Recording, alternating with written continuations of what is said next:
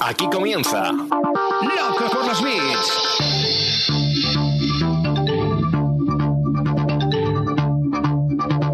El podcast de e-commerce y marketing online de Emiliano Pérez Ansaldi.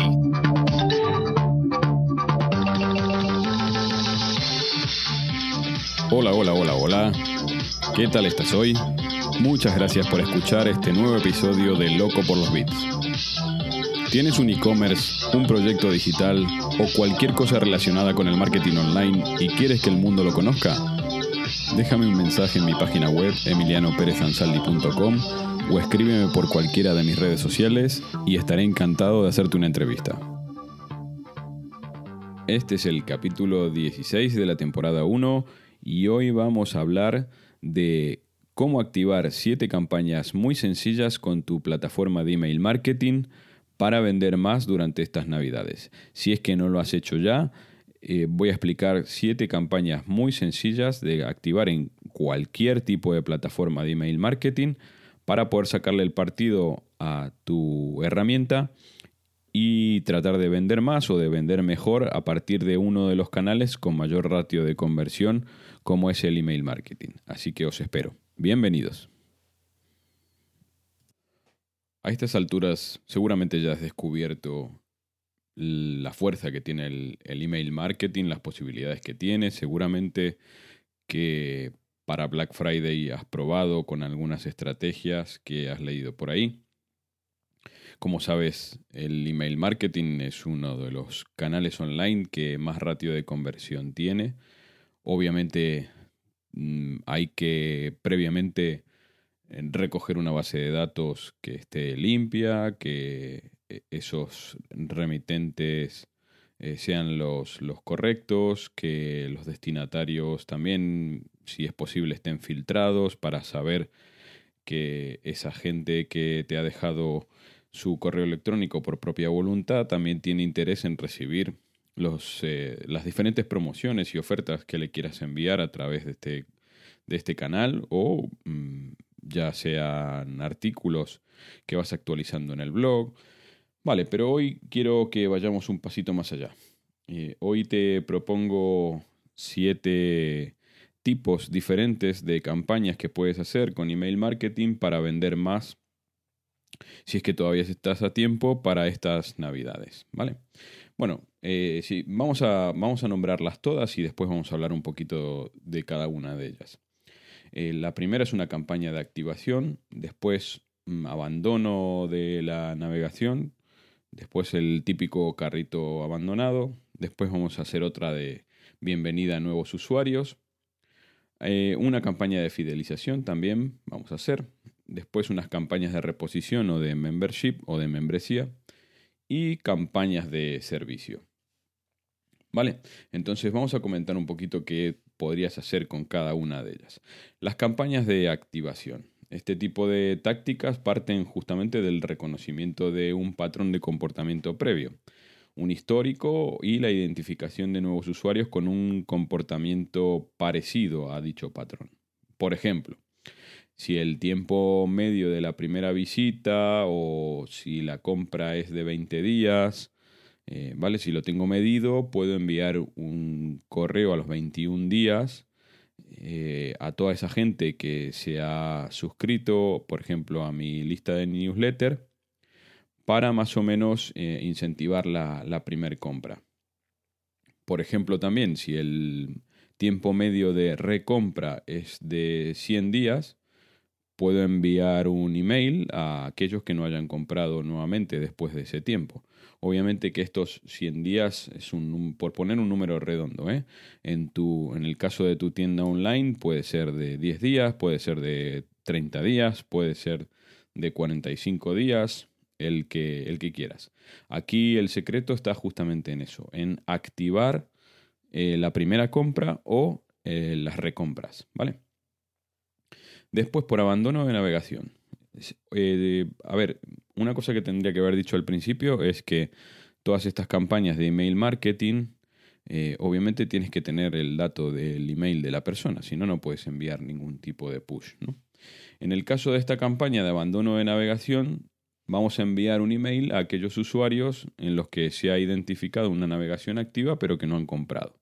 Por ejemplo, el usuario navega por productos de una categoría X más de dos veces, por ejemplo, en un periodo de tiempo, eh, o un visitante ha visitado productos con un SKU particular, ¿sí? o un usuario permanece n minutos en la página de un producto pero no compra. Entonces, una vez que hemos eh, determinado eh, ese tipo de comportamiento, le podemos enviar un email mostrándole un poco más de, detalle o un poco más de información sobre ese, sobre ese producto o sobre esa categoría, ¿vale? Eh, la siguiente campaña es, es, bastante conocida, es la de los carritos abandonados. ¿sí? Mm, es la campaña básica que debería tener toda tienda online configurada en su herramienta de email marketing. Eh, Sabéis que el porcentaje de carritos abandonados, dependiendo del sector, está entre el 65 y el 85%. Si tienes un buen sistema y una buena campaña de recuperación de carrito y puedes recuperar un 15, un 20, un 25, un 30% de esos carritos abandonados, a lo largo del año es mucho dinero. Así que aquí lo que tienes que ver con los carritos abandonados, primero es que la plataforma que elijas para, para hacer este tipo de campañas recoja exactamente los productos que la persona ha metido en el carrito y no otros. Y que no sea uno genérico, porque si no, no va a tener identificación con ese usuario. Después, el tema del tiempo. ¿Cuánto esperar después del carrito abandonado? Mm, aquí depende un poco también del sector, pero yo recomiendo que no te pases de mm, entre unas cuantas horas y, un día como máximo. ¿sí? Para mí el ideal en todos los proyectos que llevo es el 90 minutos. ¿sí? A los 90 minutos de, de abandonado el carrito se le, envía, se le envía el email. Después aquí obviamente que tienes que aportar algo más si es que puedes. O sea, si, si identificas que el carrito se abandonó, por ejemplo, eh, cuando se añaden los costes de envío, eh, porque esa persona no llegó al mínimo para que los portes sean gratis, eh, puedes hacer esa suma y le puedes decir que si mete dos productos más en el carrito, los portes son gratis, o que si completa una determinada cantidad en el carrito y lo finaliza, que se le hace un regalo. Obviamente tampoco se puede abusar porque si no todos los usuarios van a abandonar el carrito con el propósito de que les regales eso, pero hay que jugar un poquito con la, con la necesidad, la escasez, ¿sí? También puedes avisar de que solamente quedan X cantidad de productos de eso que ha metido en el carrito y demás. Otro de los básicos eh, es la bienvenida a los nuevos usuarios. Consiste simplemente en el envío de una nota, justamente eh, para que el usuario que ha comprado por primera vez eh, tenga un detalle ¿sí? en, su, en su bandeja de entrada y a lo mejor le muestres el catálogo completo porque a lo mejor esa persona no, no entró en todas las páginas de, la web o, viene referido de una campaña de, publicidad online y entonces no sabe exactamente qué es lo que tiene la, tienda y ahí puedes hacer un, muestreo de tu catálogo. ¿vale? Después podemos eh, incorporar algunas otras cosas más eh, a, este tipo de emails. Por ejemplo, cuando se ha superado una cierta cantidad de, importe, ¿sí? o cuando el usuario ha comprado determinado tipo de productos, ¿vale? Entonces, una vez que aprovechas esa primera compra, puedes incentivar lo que se conoce como cross-selling o upselling de lo que ya ha comprado este usuario. ¿Vale?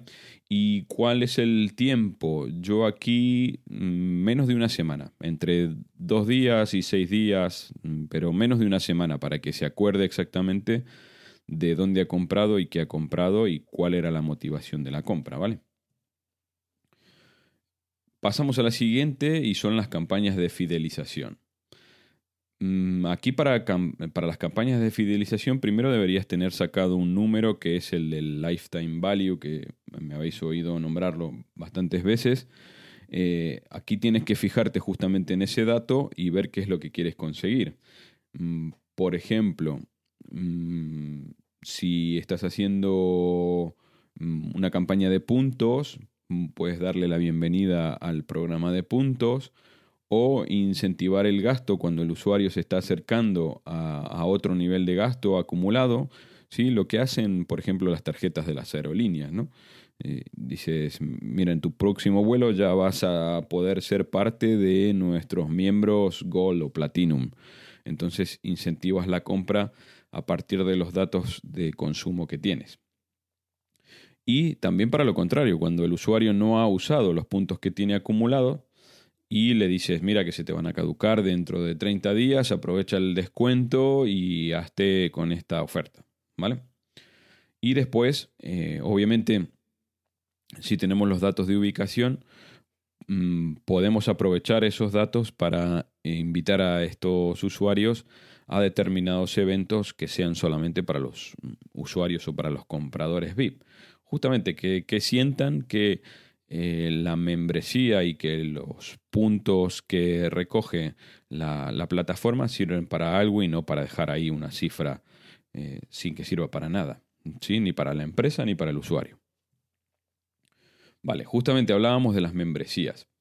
Eh, se está empezando a ver bastante más y también tiene que ver con el tipo de producto y si tiene realmente un nivel de recompra natural. ¿Qué quiero decir con nivel de recompra natural? Por ejemplo, una persona que se compró un coche hasta dentro de 5, 6, 7 años no va a poder comprar otro coche. Pero en cambio, si hablamos de cosmética o hablamos de vino o hablamos de, de algún producto de alimentación, eh, sí que tiene un nivel de recompra natural. Entonces lo que hay que hacer es tratar de eh, forzarlo de manera justamente Mm, de manera estratégica a partir de este tipo de campañas, ¿no? Entonces aquí podemos ofrecer un beneficio adicional si la gente se apunta a la membresía, por ejemplo, si compras para los próximos eh, cinco meses, eh, solamente pagas cuatro, o, o, a la quinta compra o a la décima compra de tu membresía te hacemos un 15 o un 20% de descuento. O sea, cualquier cosa que incentive a que esta persona eh, fije un nivel de recompra ya en la plataforma. Y obviamente de esta manera nos estamos asegurando que ese lifetime value se va a incrementar exponencialmente, ¿no?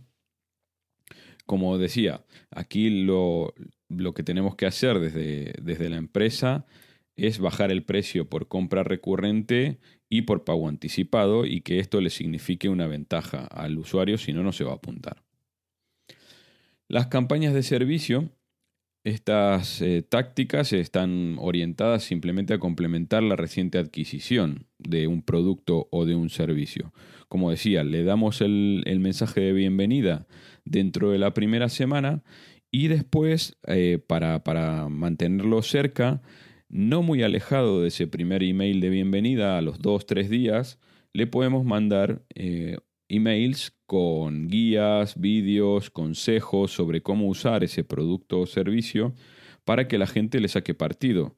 Sobre todo esto se hace mucho en la descarga de aplicaciones. Sabéis que eh, las descargas de aplicaciones, el mayor desafío que tienen justamente es en el uso continuado de esa aplicación, ¿no? La descarga es relativamente fácil de conseguir, pero después hay que lograr que la persona use esa aplicación. Lo mismo pasa con los productos o servicios. Tengo que romper todas las barreras psicológicas de uso y disfrute de ese producto o servicio para que la gente se sienta contenta con su compra y esto se logra a veces con un simple email eh, con algunas guías para, para bajar la curva de aprendizaje de ese producto o servicio, ¿vale? Y bueno, eso, eh, hasta aquí hemos llegado con el capítulo de hoy. Yo creo que son todas campañas muy fáciles de, activar. el objetivo principal de todas ellas, como os decía al principio, es que la gente se sienta cerca de tu empresa a través de, de un medio como el email marketing. Recientemente he compartido una imagen en mi perfil de Twitter con un email que he enviado con una tasa de apertura del 82% y una tasa de clic del 19%. Esto no es lo normal, pero lo que hay que lograr justamente con estas campañas y segmentando y filtrando es que superemos la tasa normal de, apertura del 20-30%. ¿vale? Hay, algunas, hay algunas campañas que llegan al 40% si tienes una buena base de datos. Esos son más o menos los valores normales. Pero lo que tratamos de hacer aquí es que la gente se sienta cerca de, tu empresa y que a partir del email tú puedas después eh, ofrecer otro tipo de, de garantías, ¿sí? Que hagan que la persona en definitiva mm, compre más o compre de manera más frecuente o compre mm, otro tipo de productos que tú ofreces, que esté al tanto de las novedades de tu empresa. Así que eso, os invito a probar estas diferentes tipos de campaña de email marketing y después en cualquiera de mis redes sociales me contáis a ver qué tal os fue y cuáles son los datos que habéis recogido de estas nuevas campañas, ¿vale? Así que bueno, eh, nos queda un capítulo de El Loco por los Bits de este año, que va a ser una entrevista con un amigo de muchos años y que seguramente os va a interesar mucho. Así que hasta el próximo capítulo de Loco por los Bits. Adiós. Y hasta aquí nuestro episodio de hoy. Espero que lo hayas disfrutado tanto como yo. Muchas gracias por tus likes en todas las plataformas de podcasting. Te espero en el próximo episodio de Loco por los Beats. Me parece que se nos ha acabado la batería y esto llega a su fin.